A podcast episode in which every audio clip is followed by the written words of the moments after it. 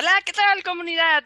Bienvenidos a un miércoles de QA Minders. El día de hoy vamos a hablar de los testers que no son tóxicos, pero a veces sí, o lo han sido o lo podrían ser, depende dónde caigan.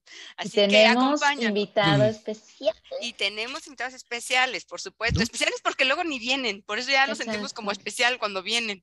Así que Fernando, Leandro, David, Dafne, qué bueno que están por acá. Así que acompáñenos en la siguiente hora, que hora y media, ya saben que estaremos hablando de esto, de las personalidades si bien no es una sesión chamánica donde usted podrá exorcizarse de ese tester tóxico que trae adentro, no, no, pero lo va a curar. Cuéntenos sus problemas, cuéntenos cómo le ha hecho, qué estrategias de comunicación utiliza para que no sea tóxico en su equipo. tengo que, confesarlo. ¿E-, ¿Eres tóxica? Soy tóxica. No. El primer paso es aceptarlo. Bienvenido, Dafne. Este, bravo, un aplauso a la compañera. Qué Hola a todos, yo soy Dafne Castro y soy tóxica. muy bien, muy bien. Así que, bueno, pues vamos comenzando. Antes de que empiece uno a decir que este es tóxico no, les voy a compartir una encuesta que hemos hecho en QA Minds.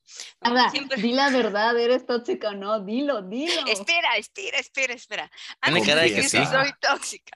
En esta encuesta que hemos hecho, este, en más de 400 alumnos que tiene QA Minds, pero no todos contestaron la encuesta, pero como 400. Les hemos hecho una pregunta. ¿En qué animal, este, o qué animal sienten ellos que se identifican parte de su personalidad, ¿no? Y bueno, el animal favorito con el que todo el mundo se identifica es el perro, ¿no? Así, hay de todo, hay de todos los animales que se puedan imaginar, pero este, el porcentaje más alto es el perro, ¿no? Y bueno, entonces, cada quien tiene en su mente un perro, Algunos son dulces, este, otros son guardianes y cuidan la entrada de su casa, otros se refieren en la lealtad, otros son de haces algo mal y te ataco. Entonces, no importa no crean que era el mismo perro, ¿no? Todos tienen un perro diferente en su mente. Entonces, para que no haya confusión sobre qué clase de tóxico tester puede ser usted, vamos poniendo un estándar. ¿Ok? Mira, ahorita en la comunidad nos acaba de decir este Carlos Ramos, sería más preciso identificarnos como un Pokémon. la siguiente vez vamos a hacer esa pregunta en la comunidad. ¿Qué Pokémon es usted?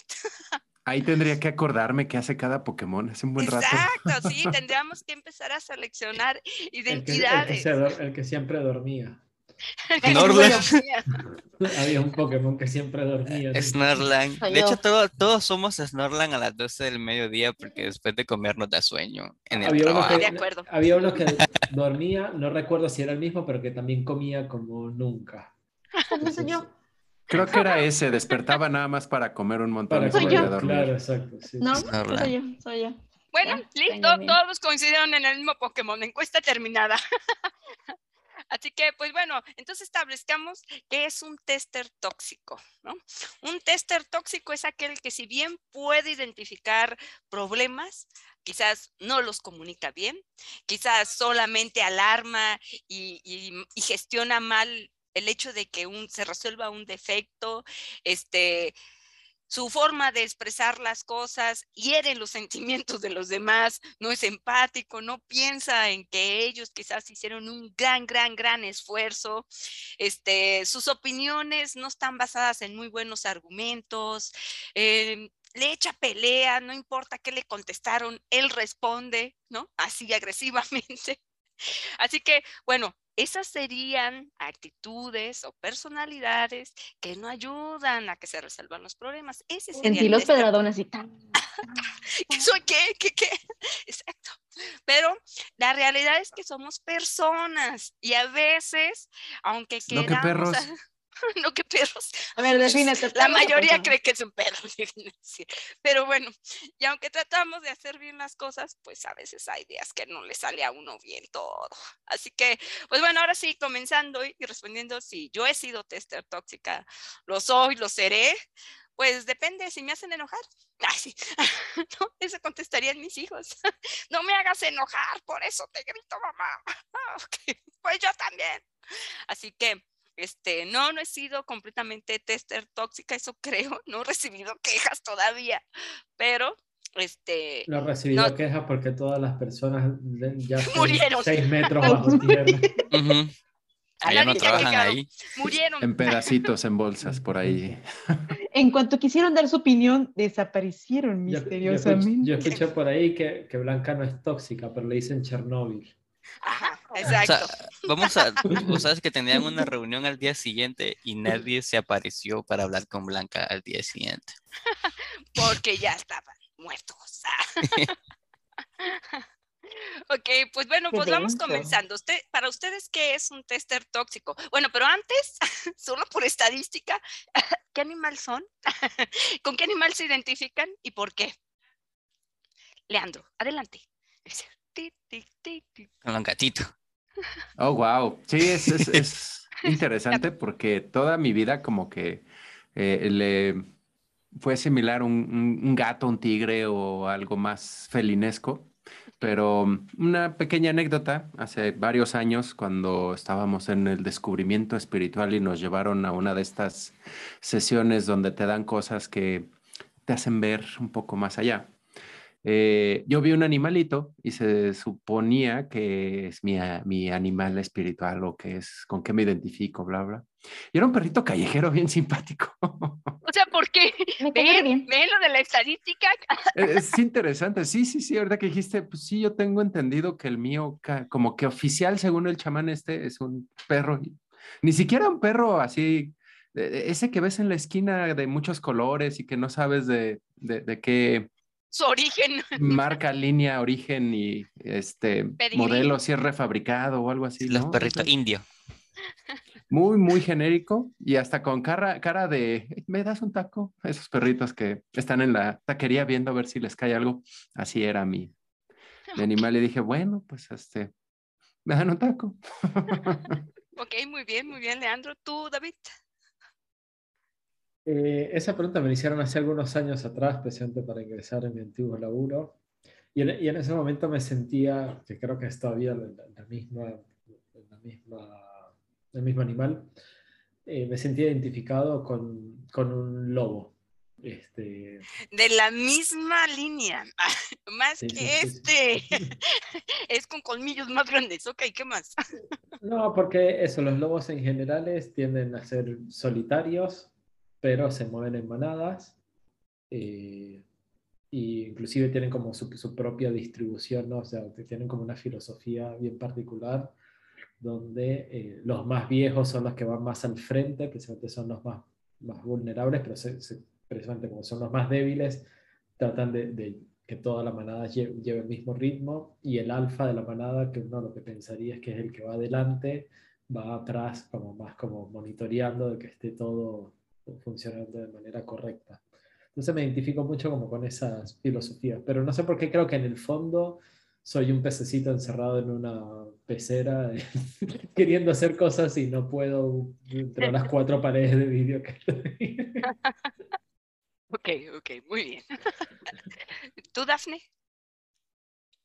Eh, yo también me identifico con un lobo desde muy chiquitita. Este, pero yo creo que con el paso de los años, este, vamos a decir que hay días en los que soy un chihuahua, hay días en los que soy un fresh food, hay días en los que soy un doberman, hay días en los que soy un lobo, hay otros días en los que no tengo manera de ser algo. Muy bien, ok. Solo sé que existo, punto. ¿Y tú, Fer? Pues casi, casi igual que, que, que Daphne y David, también con, con, con un Ahora vamos a descubrir que somos una manada de lobos. Leandro, a lo mejor era un lobo lo que viste. Pero no. vamos a ver juntos, vamos equipo. no. Sí, sí no, a igual lo mejor por la... tenía algo de lobo tu perrita, no te acuerdas. Sí, lo adoptó la manada. era, era un perrito mitad lobo, mitad tipo ¿Alguien se acuerda del famoso chilaquil? Algo así. El, Yo si no, busquen... los chilaquiles verdes con huevo y... Ay, sí, me acuerdo. De pollito, Googleen perro chilaquil. Ese, ese, más o menos e, e, es el mío y definitivamente nada un lobo. okay, okay. Tiene sangre, tiene sangre. Entonces, Fer. Ah, por lo mismo de que es un es un animal que cuando está solo es independiente, ah, pero tiende a ser solidario igual cuando está en grupo. Ah, no, no, no, no, no tiende a ser bastante, ¿cómo te diría? Por ejemplo, las personas que se acostumbran a estar solo luego no pueden estar en un grupo, pues se vuelven personas solitarias, pero el, el lobo puede formar parte, puede ser parte de una manada. de alguna manera integra fácilmente o, se la ingenia para integrarse a un grupo cuando lo encuentra. Fíjate, me, gustaría que integráramos a este, a este, diálogo de perros y lobos. Perros, lobos, de animales. A este, perro diálogo, caray. Este perro diálogo. El cómo el ahora estar desde casa, digo, tras la pandemia, realmente qué tanto trabajamos en equipo o qué tantos tan solitarios nos hemos vuelto. Muy bien, llevaremos este tema a un siguiente miércoles. ¿Es usted parte de una manada o trabaja solo desde casa? Okay, okay. O simula que contacta a su equipo y se comunica con ellos. En realidad va a hacer lo que se le hace de chingada gana. Sí, generalmente soy Muy bien, pues bueno, pues ahora entonces hablemos de lo que sería el estándar de ser tóxico, ¿no? Digo, por ahí ya entonces estamos compartiendo como estas personalidades que tienen que ver con Hablamos de toxicidad, soy una araña. Este... Consume el propio nido y para cachar presas. Las enveneno y las, y las convierto todas Si usted es una araña, díganos para tener cuidado. Sí, entonces hablemos de qué situaciones ustedes han tenido que lidiar para no parecer el tóxico. No parecer el tóxico o lidiar con los tóxicos. Los dos primero para no parecer tóxico y ya después hablamos para no ser el tóxico. Ajá, exacto. Así que eh, vamos a decir que Fer, quien sugirió el tema del día de hoy, a ver, dinos. Porque... Chale. Para que no parezcas el tóxico, ¿qué has hecho? para, para no parecer el tóxico, bueno, no sé, yo creo que a mí me cuesta ser. No, no, no, no. Creo que sí. la verdad, como, la comunicación es muy importante y tratar de... Eh, son cosas que creo que ahorita estoy reflexionando de que, he estado muy cerca de convertirme en alguien tóxico, porque ah, para identificar también hay eh, un tester tóxico está, hay algo muy común, hay un patrón que se repite muy comúnmente, que es cuando el, el, proyecto tiene un área determinada y esa persona monopoliza eso y solo quiere dedicarse a eso y no comparte la información sobre eso. Y vaya, había un modulito que a mí me encantaba y yo no lo soltaba. Yo creo que ahí me estaba convirtiendo en alguien tóxico. Entonces a la hora que le tocaba a alguien más, era más complicado para ese vato hacerlo porque yo nunca o nadie nunca permitió que lo tocara. Entonces creo que lo ideal era como que, ok, antes de dejarte solo en esto, como yo soy que he estado más en esto, te, te voy a dar información de cómo se trata, cómo probarlo, qué tipo de pruebas hacer, no, para que avance más rápido. Pero era una cuestión de que, de que mm, lo descubrimos hasta que yo no estuve, hasta que estuve de viaje y tocó hacer un, algo para eso, ¿no? Ah, no fue mucho tiempo, me fui de viaje como dos días, un fin de semana, viernes y un sábado. Entonces, el viernes. En, dos días, en dos días descubrieron, oye, tóxico. Es que, exacto, entonces el viernes descubrieron de que, chale, no, no sabemos nada sobre esto que está aquí, esperemos hasta el lunes, ¿no? Porque ya el sábado no saben de mí, y y si te vi, no, no. solitario? y si te vi, y si preguntan por mí, no diga que te vi, entonces hasta el lunes, güey. eso, eh, eh, sí, para no ser, para no, no ser un tester tóxico, sí hay que ser amable, comunicativo y tratar de um, compartir el conocimiento, ¿no? Y, y delegar ese conocimiento para que todos tengan el mismo ritmo. Ah, normalmente eh, también está ah, un tipo de... Nunca me pasó, porque la verdad a mí me gusta ser bastante, por, las, por cuestiones de rendimiento, trabajar mucho. Me gusta ser esclavo, a veces, a veces. Eso puede ser tóxico. pero, Personalmente tóxico, sí. Pero pero personalmente no, no perjudica a nadie más. Tóxico es cuando ya realmente perjudicas a alguien más, no. Como pero... tú también eres valioso, Fer, tú también eres valioso, eres importante, tienes que cuidarte. A huevo. Perjudicarte a ti mismo también es toxicidad. ¿Qué tan tóxico del 1 al 10 eres? ¿Te perjudicas a ti solo o a ti y a todos los demás? vale, pero hablando con esto del rendimiento, no, trabajar al mismo ritmo o trabajar lo que, o, o cumplir con tus tareas es algo normal, no, pero siempre te vas a topar con alguien que va de a caballito, que le gusta ir montado, como en la universidad, ¿no? Que te tocaban grupos de tres y el tercero iba montado. Caray, ¿a qué universidad iba a ser? ¿A qué Oiga, no me digas que tú nunca tuviste un compañero que A mí nadie se me montó, eh, alto ahí. Ay, me refiero. Ay, no puede ser, estamos en horario familiar, espérate. Hora familiar, arrancado. Espérate media hora. No, güey, entonces encontrarte con ese tipo de persona de que se, se, peor cuando es la filosofía de trabajo en grupo en, en el cual eh, los siempre regulan así como que a todo el equipo, eh, eh, se pueda ver a alguien que se aproveche, ¿no? Decir así como que, ok, no voy a hacer nada porque el resto igual lo vas a hacer o, yo lo estoy o, o, o no, o, no van a notar que no lo hice. Entonces, y ahí Fíjate que hay otro punto. Ahora, eh, digo, en la parte de, la escuela, pues podríamos cargar con los huevones, ¿no? Y hacer el trabajo nosotros, porque al final nuestra calificación. Pero ahora nos vamos al trabajo. Uno, no cargamos con los huevones porque los evalúan y los corren, ¿no? En algunos lugares, en la gran mayoría de los lugares de, de, IT. Pero ahora cargamos con el cuate que hace todo, no te comparte ni más. Y entonces a la hora que el desgraciado se larga, estás pariendo chayotes. dices tú, ¿cómo se hacía? Del otro lado. Bueno, sí, están las dos versiones, ¿no? El que hace de todo y el que no hace nada. Ambos son tóxicos, ¿no? Porque, porque ah, pues, ok, ok, bien, bien. Está bien. Vamos, Leandro, a ver, Leandro, cuéntanos, ¿qué sería para ti un tester tóxico? ¿Qué dices? Esos no. Es, eh, no sé, tengo ciertos sentimientos con ese término de tóxico. Mm, a veces se usa porque demasiado. Nadie ha estado cerca de una planta nuclear, ¿ok? Eso es radioactivo. Y eso es radioactivo.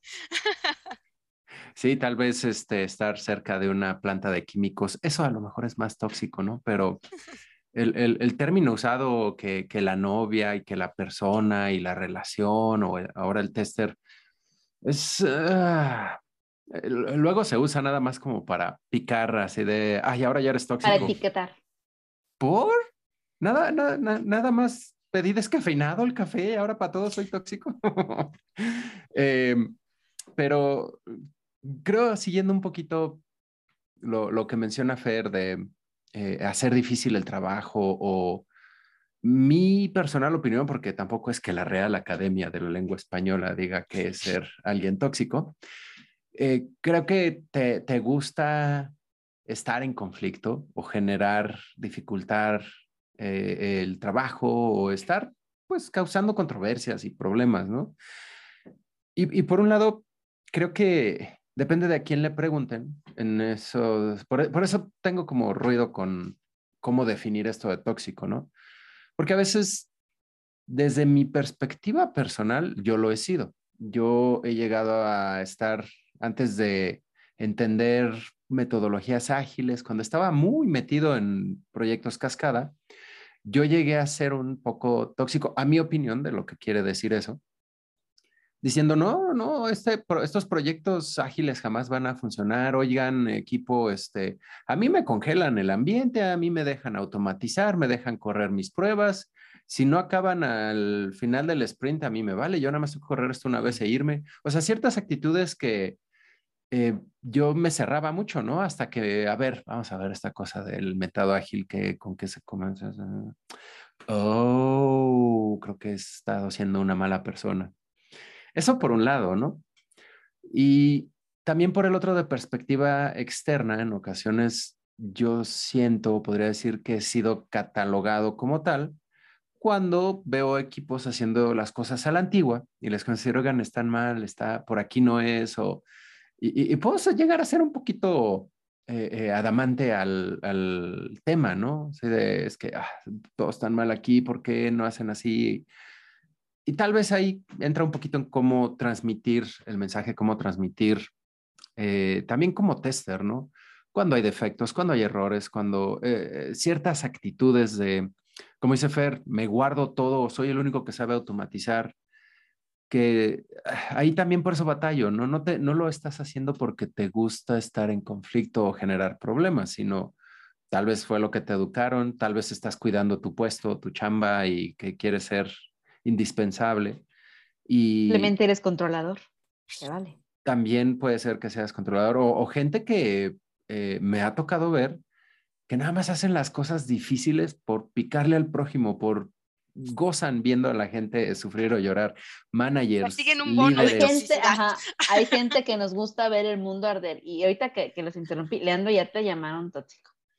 Leandro es el tóxico que todo nos quiere explicar y hacerlo complicado a ver, Carlos, tu hashtag no es cierto, lo voy a omitir. Eso lo dijo Carlos.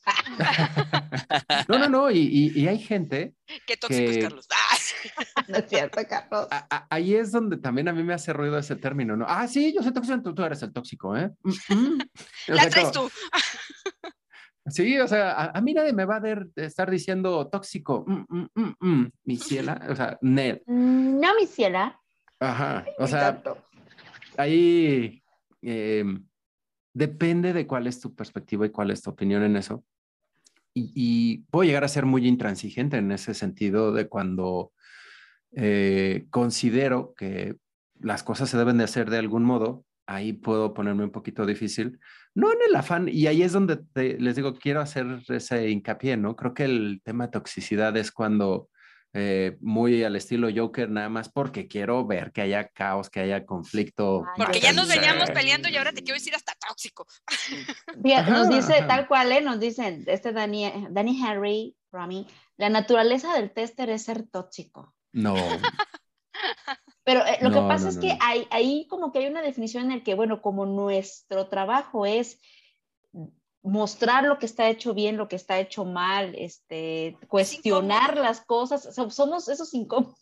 Somos los incómodos, no tóxicos, Ahí estoy somos de acuerdo. Incómodos. Tendemos a pero ser, pero ser incómodos no necesariamente tiene que ser sópticos. Exacto, o, sea, a lo mejor sería la palabra adecuada, ¿no? Porque, a lo igual... puedo que mi opinión esté mal o esté bien, como decía Leandro, a lo mejor antes yo me ponía terco con algo y a, y a los demás les resultaba incómodo, pero a lo mejor ahora resulta que puedo yo tener la, la, razón o que sea lo más conveniente y también puedo resultar igual de incómodo, ¿no? No, no, porque también ahí creo que influye mucho y en el tema tester tenemos que ser cuidadosos cómo tú lo transmites.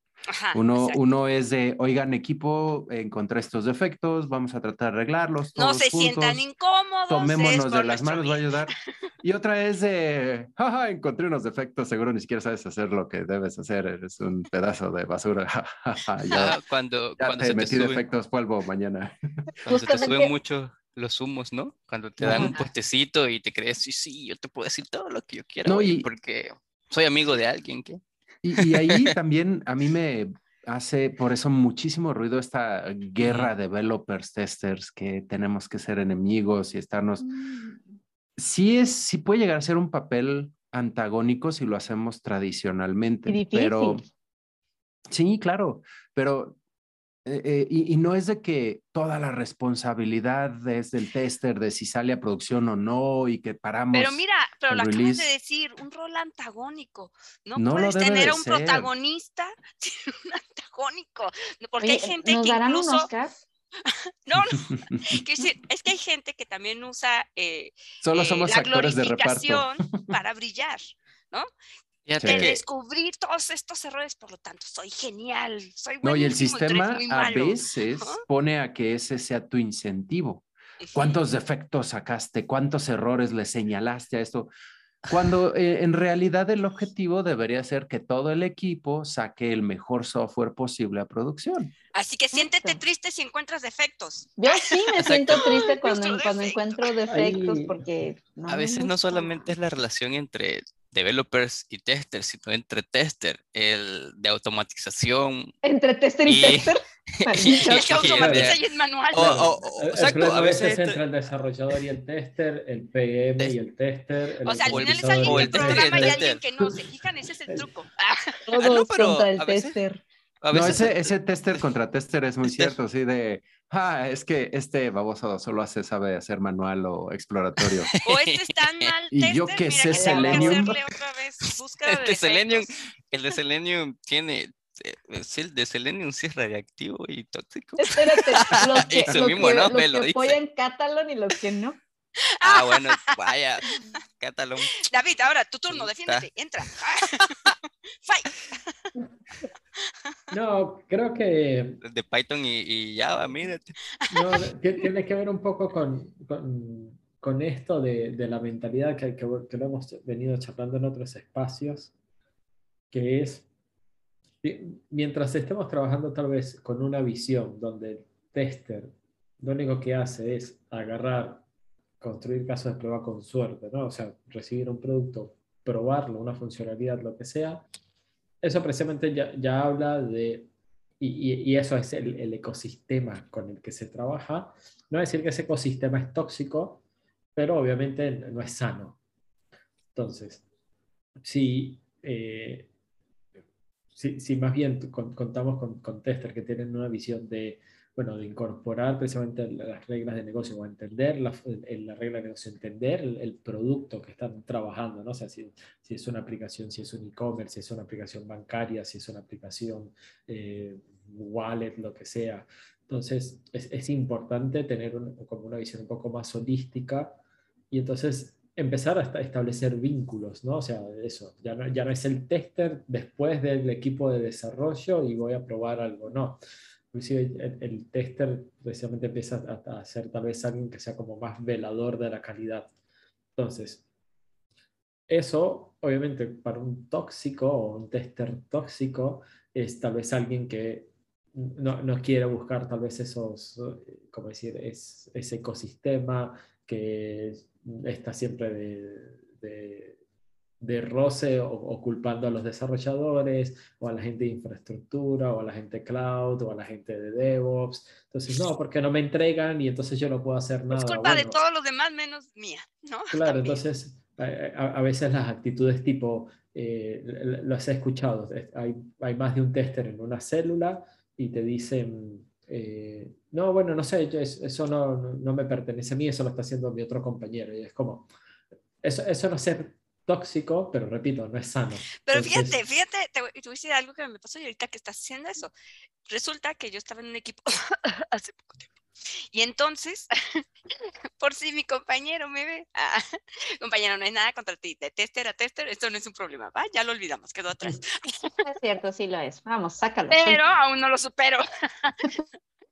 y, y, y esta persona eh, bueno, hacía lo que tenía que hacer de su trabajo, de validar una historia, documentarla y, obviamente validar significa ver si había defectos, ¿no?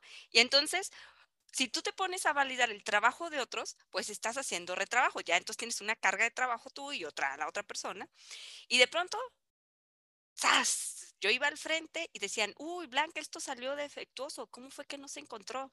Y, yo estaba ahí en la cara, y, y, cómo me iba a ver yo, qué tan tóxica me iba a ver si decía, fue culpa del otro, ¿no? Porque ya vine yo, di la cara, somos nosotros. Y de todas maneras tengo que hacer el trabajo, levantar el defecto y verme por qué te equivocaste, ¿no?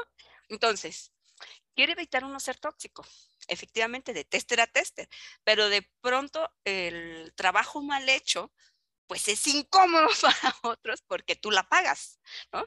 A lo mejor él no tiene malas intenciones. No, dijo, voy a documentar esto para fregarme a la Blanca. No, yo sé que no. No, tenía la intención de, lastimar a Blanco, de joderse a Blanca. Pues. Exacto, él no quiso pero ser tóxico. Hizo, hizo, eh, no es profesional y justamente Itzel nos cuenta un caso de los que alteran evidencia. Una vez me pasó que no reportó nada y el ambiente no funcionaba y sus evidencias estaban alteradas. Esto ya no habla de toxicidad, habla de profesionalismo.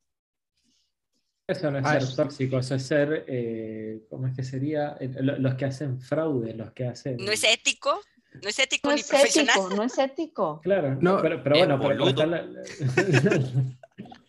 ahí estás, estás haciendo un fraude, ¿no? Eso, pero fraude, sí, eso es una persona También, eh, y algo que me ha pasado mucho, que yo ahí sí lo considero que raya un poco en tema tóxico que me ha tocado muchas veces trabajar con eh, equipos o con personas en el equipo que llegas y no sé, se atrasó, no alcanzó a meter los defectos, no alcanzó.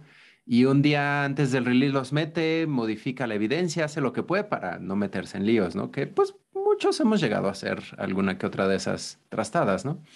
Pero eh, cuando le señalas algo, ¿no? Oye, te atrasaste en esto, oye, te falta aquello. Y, eso sí lo señalo, lo, relaciono muchísimo la mentalidad de víctima. Todo es culpa de que llovió, me picó un bicho porque fulanito hizo esto, porque todo. Menos estás tratando de decirle, oye, tú la regaste en esto, nada más di, sí fui yo, perdón, la voy a hacer bien a la siguiente. Eh, y, pasa mucho, aquí lo voy a relacionar un poco con sirve en mi máquina. Y e, e, ese creo que todos lo hemos. Cuando yo lo probé sí funcionaba, ¿no? y testers diciendo eso. No, no es mi culpa.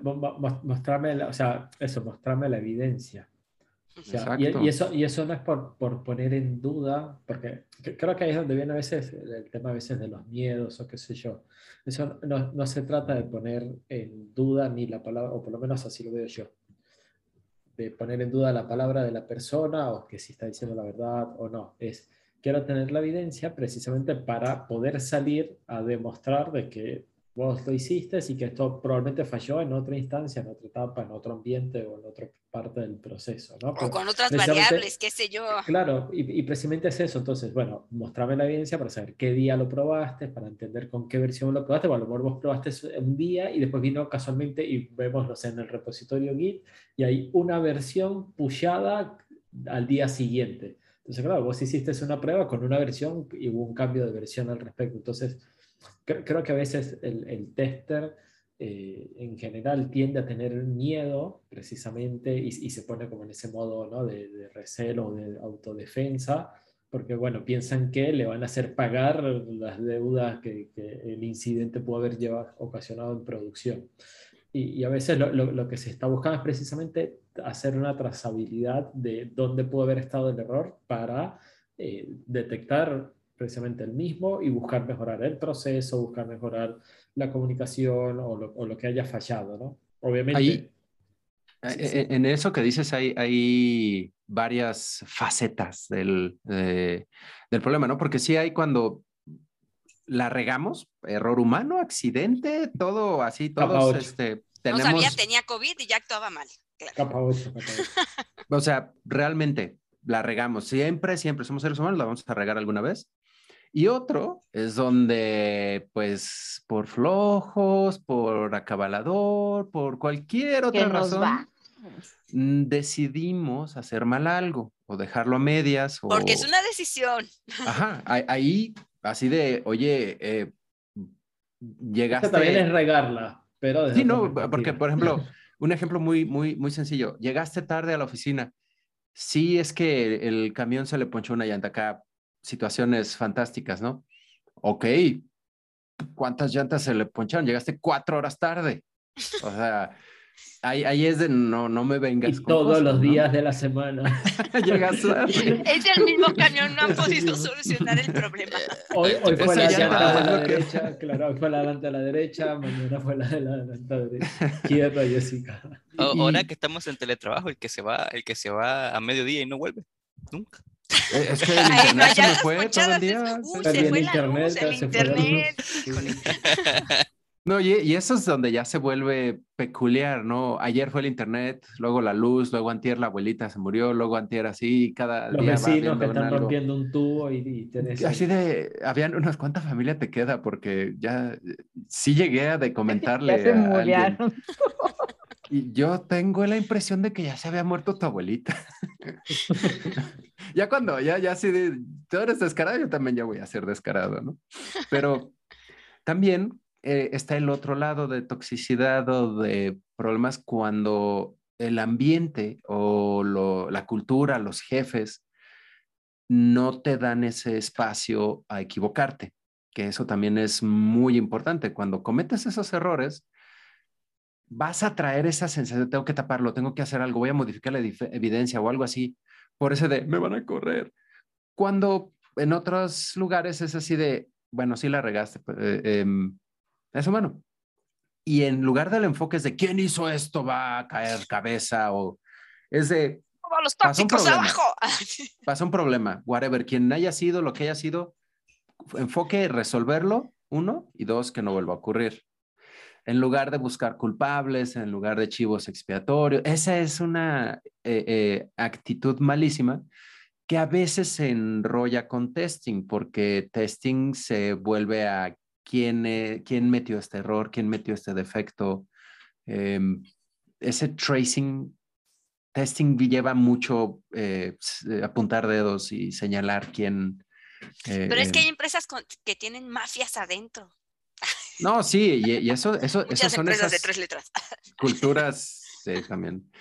Eh, son esas culturas donde todos cúbranse su trasero y traten de protegerse lo más posible. Aquí el que se descuida lo corren, lo, lo demandan, incluso me ha tocado ver eh, algunas organizaciones que es así de, ahí sí, de plano, eh, un familiar cercano está en una organización donde es tan pesado, la, tanta política, tanto chisme, lavadero a todo, todos cubriéndose, todos cuidándose. Y llega eh, eh, eh, este pariente y me dice, es que tengo que hacer una alianza con fulano porque si no, los otros de acá se me...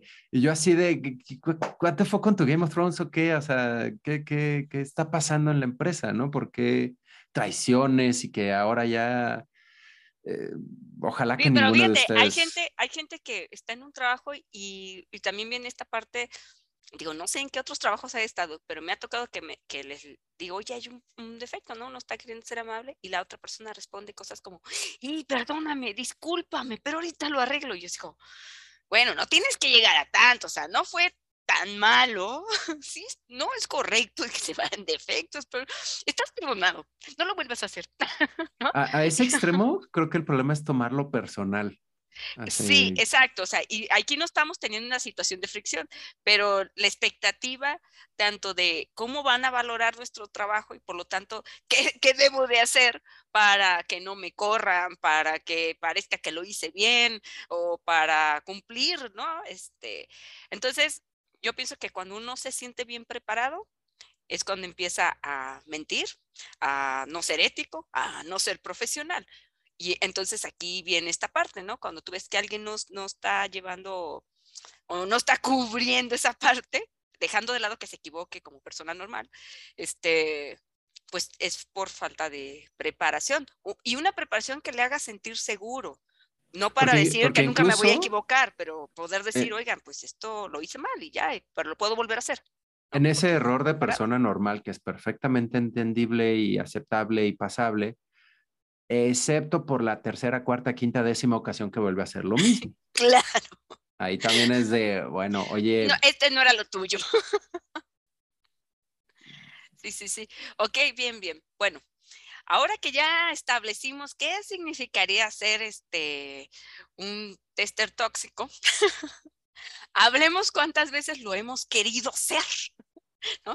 Que de pronto, en realidad, las situaciones, aun cuando queremos ser profesionales, aun cuando queremos ser éticos, aun cuando lo queremos hacer bien, este, ya no te queda de otra, ¿no? Y no digo que estemos obligados, porque podríamos decir, no estoy de acuerdo y renuncio, pero ya es de, bueno, así me están pidiendo que lo haga, así tengo que cumplir y fui tóxico, o bueno, ya no voy a emplear esa palabra, vamos corrigiendo eso, y tuve que actuar diferente a los valores que creo que debe seguir un tester, y entonces caí en eso, ¿no? Así que confiésense, ¿qué han hecho mal? Ser, oh. autoritarios, así como ley marcial. Así lo conoces. Así como, como dictadura. Ah, mm, no sé si tenga mucho que ver en el tema, pero creo que sí cuenta cuando uno es cerrado a opiniones y, y, y, es así como que cuadrado y decir, esto tiene que hacerse así y no escuchar nada más hasta que se haga así. Porque a mí me funciona y así lo vamos a hacer. exacto. Entonces, yo, yo, recuerdo hace muy poco, yo no he estado en muchas situaciones de poder, muy pocas veces me han dado poder. Ah, cuando me, toca, me tocó el rol de, administrar el equipo. de cuá. Ya, mis primer, yo era de poco hablar y lo mío era, esto hay que hacer a, a tal hora, tal fecha, tal día. Y que, pero no se puede hacer, todo el mundo empezó a dar su opinión, entonces pensé de que era correcto no dejarlos opinar porque no llegaban a un acuerdo y era como que mucha pérdida de tiempo entre estar escuchando muchas opiniones y nadie llegaba a un acuerdo. Entonces eh, pensé de que la solución era, no, hagan esto a tal día, a tal hora y sigan esto. Y cuando se empezaban a pelear porque mm, queremos hacer esto, no, háganlo así, porque les abrías un poquito la puerta y empezaban a dar muchas opiniones y se perdía mucho tiempo en llegar a un acuerdo. Entonces, llegó un momento en el que la primera vez funcionó y dije, bueno, será a ponerle las cosas sin que opinen eh, es mucho, mucho más eficaz, eficiente. Entonces, como que hagan esto. ¿Y por qué? Porque sí, por mi huevo. y entonces, ah, de repente, luego cuando ya me di cuenta de que las, ya me hablaban poco, ya no me querían hablar. Entonces me cuenta, yo creo que ya no me quiere. Eh, me dediqué a, platicar un poco con los chicos y sí me llegaron a decir, no, es que tú dices las cosas muy frías y nosotros queremos opinar, esto está, eh, sentimos que no, no, nuestra opinión no cuenta. Era como que, sí que está duro administrar un, un equipo. Qué bueno que esto termina en dos semanas. Ni escuchando lo que dice. Uy, sí, ¿qué voy a cenar al rato? Y la persona hablando. Oye, pero... Sale, sí, entonces ya volví después a mi zona de confort, de ser simple QA. Ya el, rol, el rol se iba rotando y, ya luego me tocó ser del bando de queremos libertad. ¡Mi opinión! sí. Yes. Ahí, eh, que también ya se me acerca el tiempo, pero eh, para irles platicando, compartiendo también, yo he tenido, sí, demasiadas experiencias en, ese sentido, eh, donde sí, o sea, no tóxico, sino ya evil, me crecen acá los... Em, porque eh, en, como proveedor de servicios de performance o consultor, muchas veces llegaba a proyectos donde, un poquito como dice Fer, llegas con la opinión profesional o cuáles son las mejores prácticas o qué es, eh, o, incluso a proyectos donde un vendedor vendió no sé qué y tú tienes que llegar a, arreglar todo eso. Y en muchas ocasiones a mí me tocaba decirle al cliente, oye, no necesitas automatizar tanto. Querían, y, mis jefes querían ahorcarme a veces. 50 eh, automatizaciones. Y yo le decía, con ocho la logras. Lo que estás buscando, al menos para carga, para performance, con ocho la logras. En algunas ocasiones sí los jefes llegaron y yo a, quitaba la pena. ¿Quieres que les mienta? Si, si tú, tú eres mi jefe, si me das esa instrucción, y era donde así de, ah, no, este, mm, mm, no, ¿No puedes asumir tú la culpa? Exacto, yo, yo siempre soy así de, si me mandan, a que haga algo malo inético, bla, bla, bla, antiético, no sé cómo decirlo, eh, pónganmelo por escrito, por favor, y pues yo seguiré el orden del jefe, ni modo, ¿no? Pero mi postura es esta, ¿no? Entonces, también me pasaba en, en proyectos donde yo llegaba, empezaba, ya tenía mis automatizaciones que había que, mis casos de prueba que había que automatizar, y de repente aparecían tres o cuatro donde tan lentos, o así, estoy a mano yo solito, horriblemente lentos, 10, 15, 20 segundos. Y llegaba con los jefes, oye, pues esto ya te puedo decir, el performance es malo, aquí está tu bottleneck, no tengo que hacer, no tengo que hacer todo esto. ¿Quieres que prosiga? O sea, no, no tiene mucho caso, ¿no? Y habían algunos que, desde jefes que reconvencían al cliente para que se hicieran miles de automatizaciones, mejor negocio para la empresa, desde otros clientes que necios, no, no, no, yo quiero mi prueba de carga. Yo sé que me estás explicando 20 mil cosas, como dice Fer, cabeza dura no entraba nada de lo que le estaba explicando. Y era así de, vale, ok. Eh, y después de explicar, o sea, no es que a la primera y bueno, no quiso ni modo, no, intentaba, intentaba, intentaba, intentaba. Oye, De verdad, no es lo, no te conviene, no, no hagas necio. Ok, va. Te mando algo donde dice por escrito que no es la práctica, no van a conseguir los resultados y que voy a hacer tu whatever necedad que quieres, ¿no? Y ahí es donde ya yo decía, pero no van a ser 50, te voy a poner 70, ¿qué tal? Ah, sí, perfecto. Aprovechemos y ya estamos ahí, ¿no? ¿20 más? ¿Qué opinas? Oye, jefe, quiere, quiere 20 más, igual y le meto 10 más y está feliz, ¿no? Ah, sí, perfecto.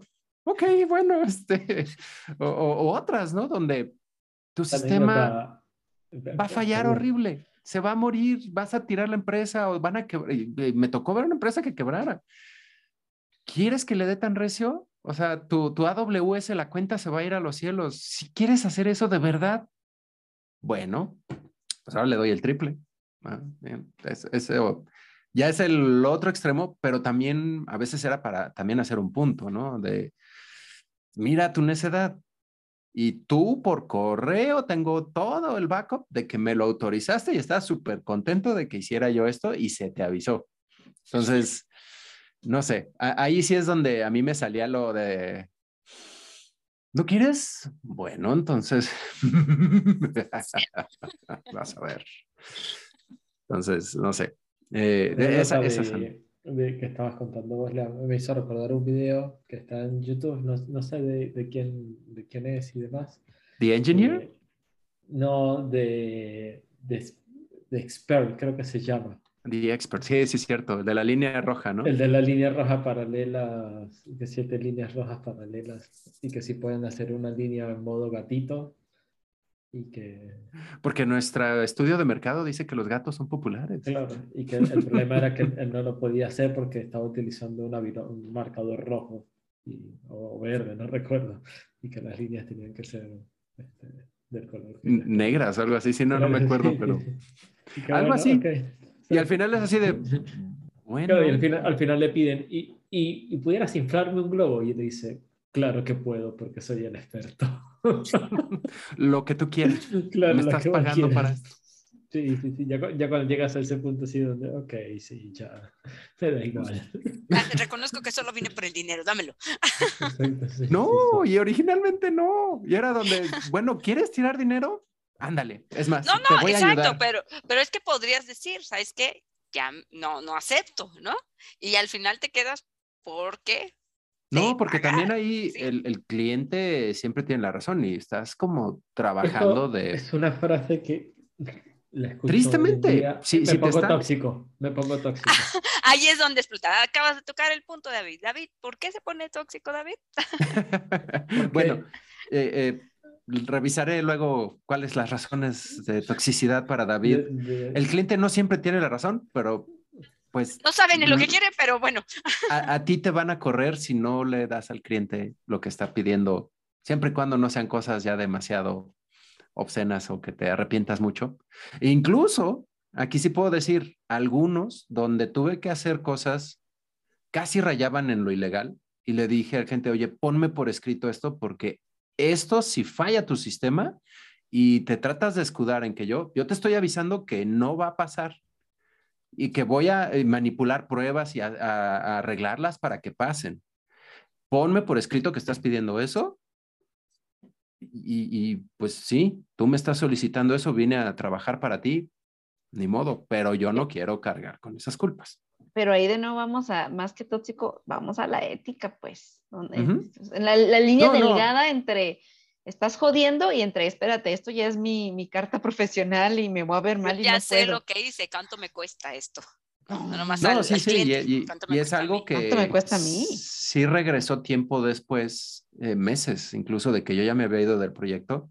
Así de, oye, tú certificaste, no, no, fulano me dijo que corriera esto, aquí está, y tú lo corriste un mes después. Entonces, y, que conste, yo intenté, hay 10 correos aquí, donde traté de explicarle poniéndome de cabeza manzanitas, peras, eh, oranges, como son naranjas, eh, y no quiso, necio, trepado en su macho, ahí está, o sea, ni modo.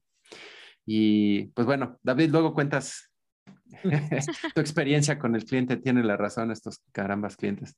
Cuídense mucho. Buenas noches. que estés bien. Gracias.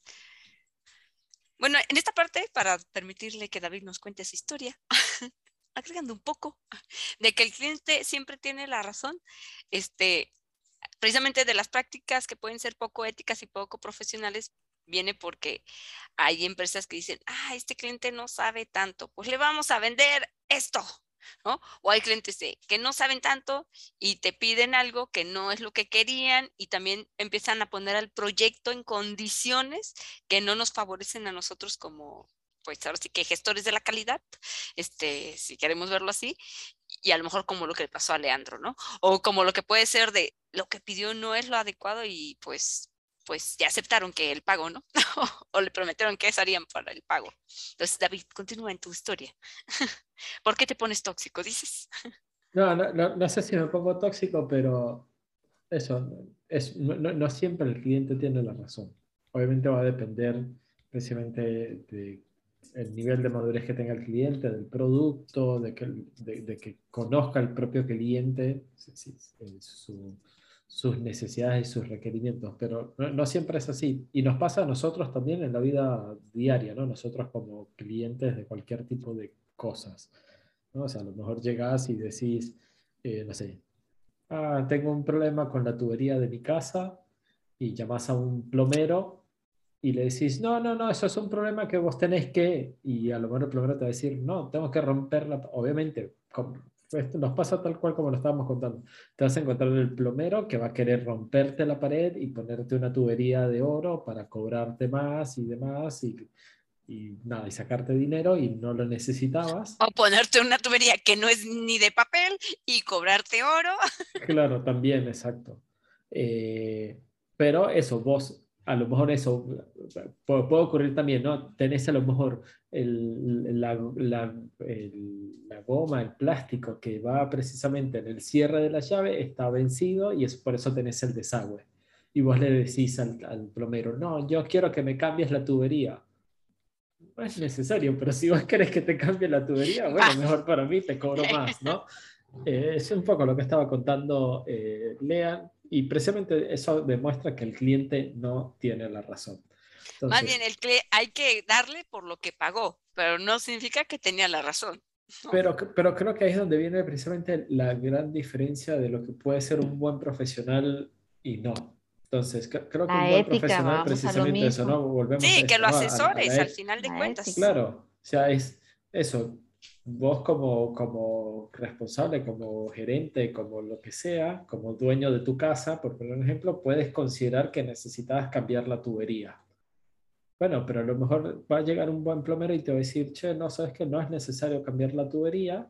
Y yo prefiero precisamente encontrar un profesional de ese tipo que me diga realmente cuáles son las necesidades, cuál es el dolor y cómo lo podemos resolver que a lo mejor no lo voy a poder costear, porque a lo mejor me va a decir, no, ¿sabes qué? No es solo cambiar la tubería, hay que romper todo, hay que cambiar no solo la tubería, hay que ir hacia el tanque de agua que está en la parte superior de la casa, hay que volver a construir todo, entonces vos decís, uno, para, yo no tengo presupuesto para esto, no tengo todo el tiempo disponible, necesito resolver el problema de que, no sé, que me llegue el agua caliente al baño, a mi casa.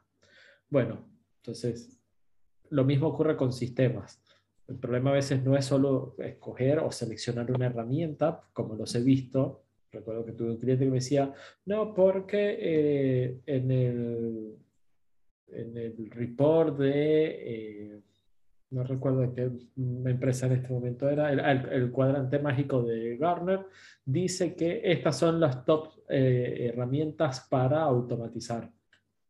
Y yo le digo, sí, ese es el top de herramientas que pagan para salir en el listado y por ende aparece en el cuadrante de Gartner. ¿Y sabes qué ocurre? Que Selenium no es una empresa. Entonces, esa información está sesgada. Entonces, por eso te lo estoy diciendo. No, pero acá dice que, bueno, vos querés quedarte con esa, te vas a comprar todos estos quilombos o estos problemas que yo, yo te estoy advirtiendo de que eso es falso. Vos querés comprar eso oro a cambio de, eh, o mejor dicho, vos querés entregar oro a cambio de espejitos, bueno, ese es tu problema. Pero eh, llamaremos a este proyecto espejitos. Claro, espejitos. Y te va a costar mucho oro. Entonces, por eso, el cliente no siempre tiene la razón porque los he visto, eh, sobre todo cuando trabajaba al día, la, o sea, cuando trabajaba en consultoría, ahora que trabajo en una empresa de producto, bueno, eh, trato de cambiar el, el, mindset en ese sentido porque si bien tengo, tenemos clientes que consumen nuestro producto, eh, es, es, cambia un poco el, el, sentido, porque ahora la calidad es como, che, la calidad es de nuestro producto, o sea, el, cliente somos nosotros mismos. No hay presupuesto militar, pero si no lo hacemos bien, es nuestro producto. Yo, yo, a veces cuento la anécdota de lo que hace Ferrari. Ferrari va, una de, las, una de las pruebas que hace Ferrari es asegurarse de que el rojo con el que pintan el auto, cuando está pintado, sea igual en todas las partes del auto y que sea el rojo que ellos definieron. Rojo Ferrari. Es, un rojo, es rojo, es rojo Ferrari, exacto, es eso. Es rojo Ferrari. Y entonces, y tienen como un aparatito que mide la, luminancia, creo que es que se llama, y lo van, llevan de distintas partes del auto. Y entonces, y si por alguna, en alguna parte les marca distinto del que debería marcar, esa parte del auto no está bien pintada. O sea, a ese nivel llega la calidad precisamente de Ferrari. Por eso un auto Ferrari cuesta lo que cuesta y todo el mundo le gustaría tener, así sea a nivel utópico un Ferrari. Entonces, eh, ah, Ven, las pruebas son caras, paguen por nosotros. Claro, no, las pruebas no son caras, la calidad es lo costoso. La calidad eso es, Eso es lo que cuesta. bueno, las pruebas no son caras, pero para llegar a la calidad tienes que hacer una serie de pruebas, más de las que normalmente harías. Que lo haga bien. Y, nos pasa a nosotros en el día a día, o sea, por poner un ejemplo, ah. nosotros si nos vamos a comprar un celular, por poner un ejemplo, bueno, vamos a tratar de buscar un celular precisamente reconocido, de renombre, precisamente que nos dé esa calidad, ¿no? Vamos a querer buscar, no sé, un ejemplo, un Samsung, un Apple, un Apple o algo por el estilo. No vamos a comprar un celular guachu guachu eh, hecho en la esquina de mi casa. Entonces, ¿por qué? Porque eso no me transmite precisamente ni confianza, ni calidad, ni seguridad, ni un montón de cosas. Entonces, bueno, ¿por qué me sale más caro comprar, no sé, un iPhone que comprarme un, el famoso ZTE, por ejemplo, que yo creo que ya no existe presente porque lo absorbió Huawei. Entonces, y bueno, te sale más caro porque iPhone dedica un montón de cosas de calidad precisamente para armar el producto. Bueno, lo mismo tiene que ocurrir con nuestros sistemas. Entonces, bueno, nuestro sistema es robusto, es sólido, es confiable, qué sé yo, dependiendo de los atributos de calidad que tenga la organización. No, todos los atributos de calidad son, o no todas las organizaciones tienen los mismos atributos de calidad. A lo mejor para una empresa, a lo mejor como, no sé, por poner un ejemplo, Amazon, un atributo de calidad es que le puedan vender a todo el mundo. Entonces, no importa en qué parte del mundo vos estés, le puedas, puedas comprar a cualquier hora, sin importar la cantidad, sin importar el lugar donde te encuentres. Y a lo mejor para el e-commerce que creamos para nuestro cliente, el atributo de calidad es que simplemente, eh, no sé, que las transacciones sean, sean seguras. Entonces, bueno, tienen atributos de calidad completamente distintos. Entonces, ahí viene precisamente lo, que mencionaba antes, que es cómo está alineado el tester con esta visión de negocio, ¿no? Con este entendimiento. Entonces, si tenemos un tester que es y no solo es el tester, ocurre con cualquier otro, otro rol. No entiende el atributo de calidad y no lo puede transmitir. Y que no está alineado precisamente con, con, lo que es el negocio, con lo que es el producto, con lo que es, inclusive cómo opera el negocio. A veces es importante tener eso en mente. O sea, yo a veces les digo a los chicos, ¿quién es el que, el que nos paga el sueldo? Por poner un ejemplo. O sea, no, no es la empresa nuestra, porque nuestra empresa vende un producto sea, por, por, ejemplo, McDonald's. Sí, McDonald's es el que te paga el sueldo al, al eh, chabón, pero... Eso quiere decir que puede llegar el usuario final y decirme, por mí tragas, toma. Me sentí como en el INS.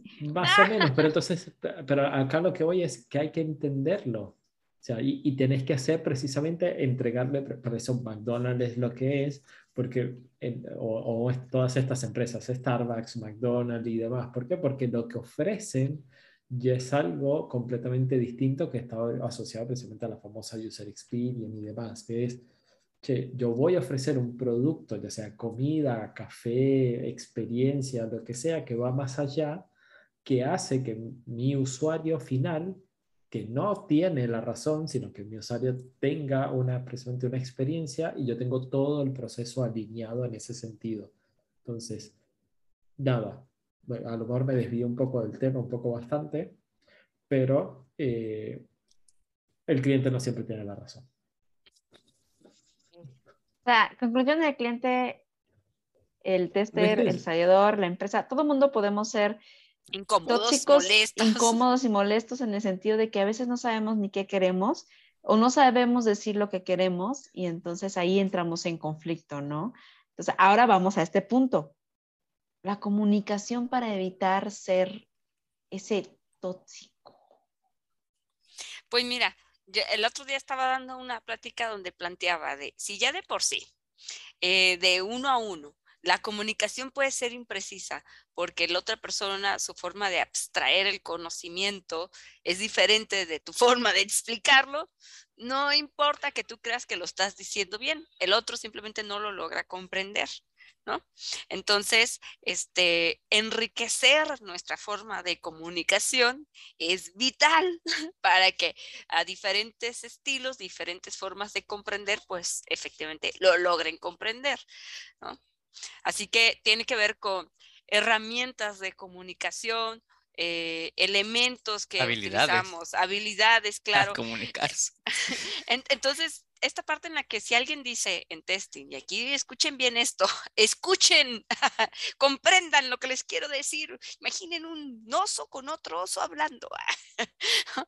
si ustedes dicen, ah, es que soy tímido, es que no me gusta participar mucho, es que algo me evita relacionarme y preguntar y comunicar, eh, tómenlo seriamente a mejorar esa parte, ¿no?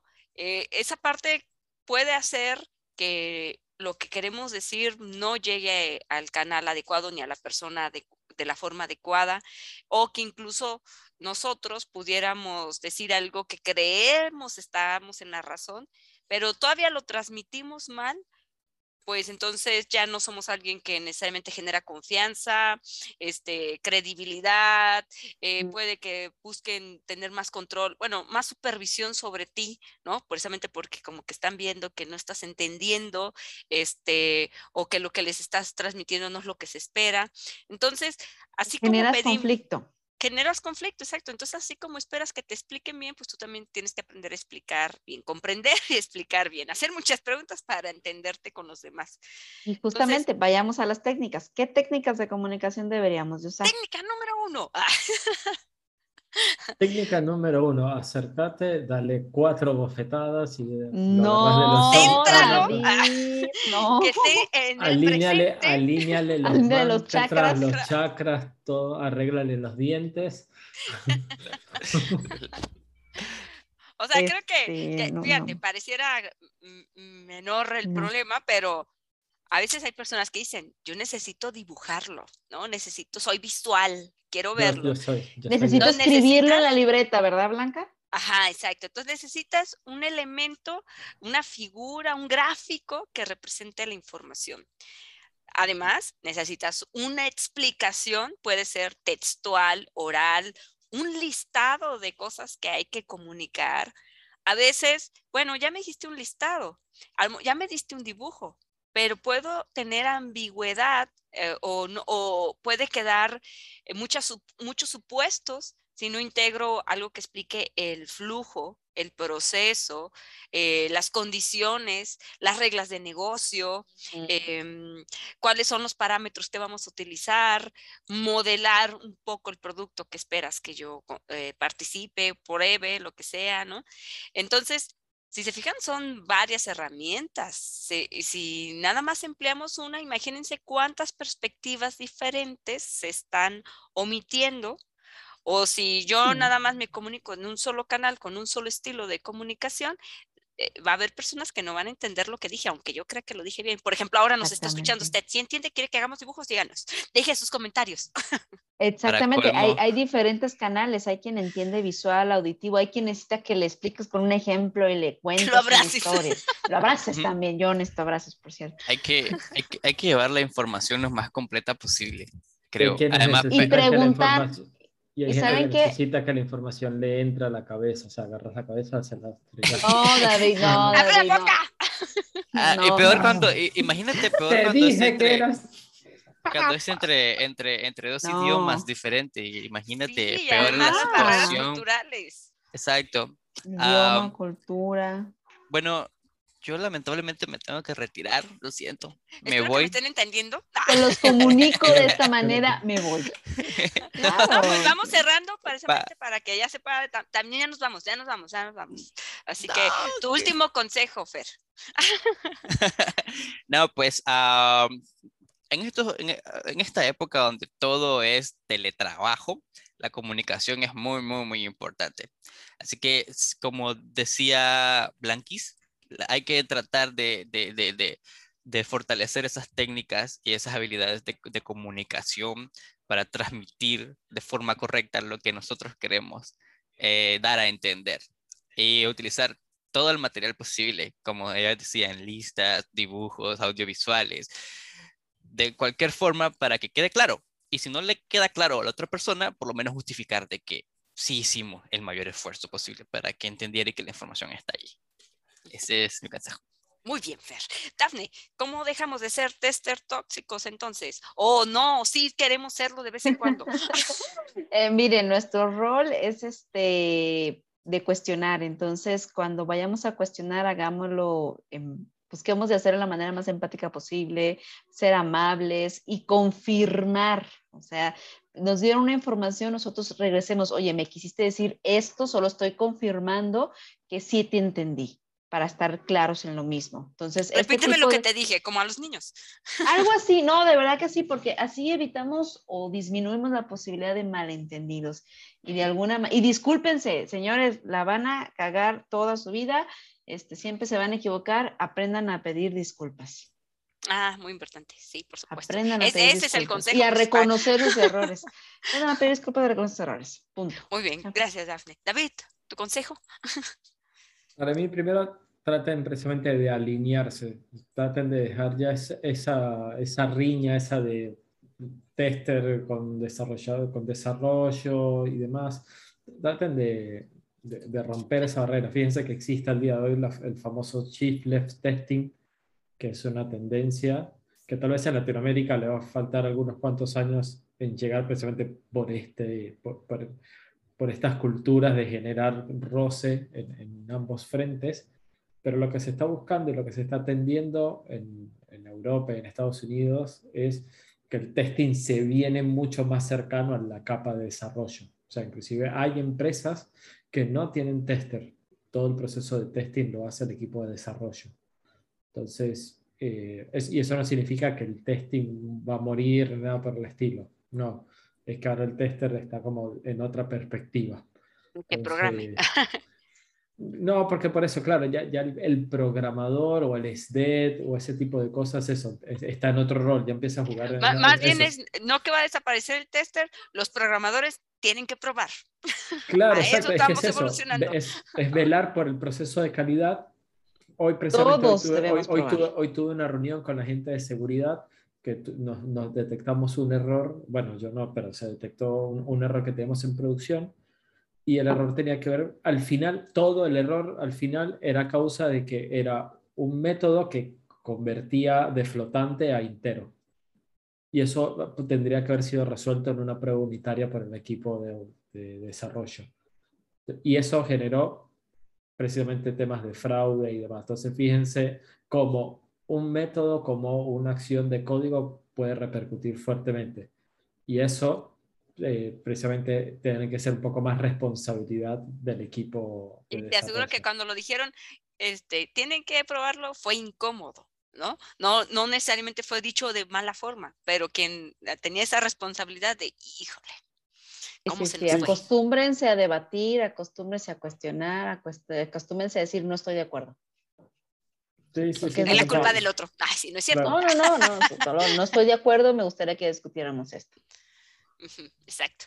Y pues bueno, yo en mi consejo es que retomando lo que mencionaba al inicio, ¿no? Donde cada quien este, mencionó el, animal y las, los skills con los que se identificaba de ese animal, eh, la verdad es que cada vez que alguien habla de sí mismo, no se ve a sí mismo como alguien malo o no se ve a alguien este, con ganas de, de matar a nadie, pues, ¿sí? Sí, a lo mejor algunos actuamos más a la defensiva, otros un poco más ofensivos. Sin embargo, este, nuestra postura tiene que ser flexible, ¿no? Para poder, por, eso, tener estos diálogos de comunicación que, y, y, no atorarnos ni encasillarnos también en las posibilidades que tenemos para hacer nuestro trabajo. Porque precisamente de, no, yo soy así, y así se va a hacer, como mencionaron. Entonces, seamos flexibles, este, no seamos tan pragmáticos y abraza el diálogo. Y abracen, sí, sí, como frutas y verduras. Así que, pues bueno, comunidad, antes de irnos, les doy mi comercial. Hanson Testing en septiembre de 2022. Eh, están está abierta la convocatoria para que vayan y apliquen para que puedan presentar su charla. Digo, la vamos a elegir, pues, un comité, Dafne, David, ah, David, Dafne y yo, vamos a elegir. Dafne y yo, no, no, este, las empresas precisamente que formarán parte de, de, este evento, pues estarán ahí también opinando al respecto y ya les diremos quién va a ser este comité, pero mientras tienen hasta el 29 de abril, anímense, Parte del desarrollo profesional es sentirse capaz también de hablar de lo que saben y no significa que tengan que saber mucho, pero a lo mejor la forma en que ustedes hacen el trabajo es valioso para otros también. Así que los invitamos a participar. Vayan a nuestra página, dejen, aquí está, handsontesting.com y ahí pueden encontrar la liga para que puedan aplicar. Así que pues muchísimas gracias, Dafne, David, Fer ya no está, siento como, ay, ya murió, ah, pero no murió. Fer, Leonardo. matando a todos. Este, Leandro, perdón, Leonardo, ya le estoy cambiando el nombre, Leonardo. Ah, pues muchísimas gracias a todos los que nos acompañaron. Échenle ganas, sigan siendo buenos testers, ética, profesionalismo y mucha comunicación. Nos vemos. Hasta la próxima. Abrazo comunidad. Bye.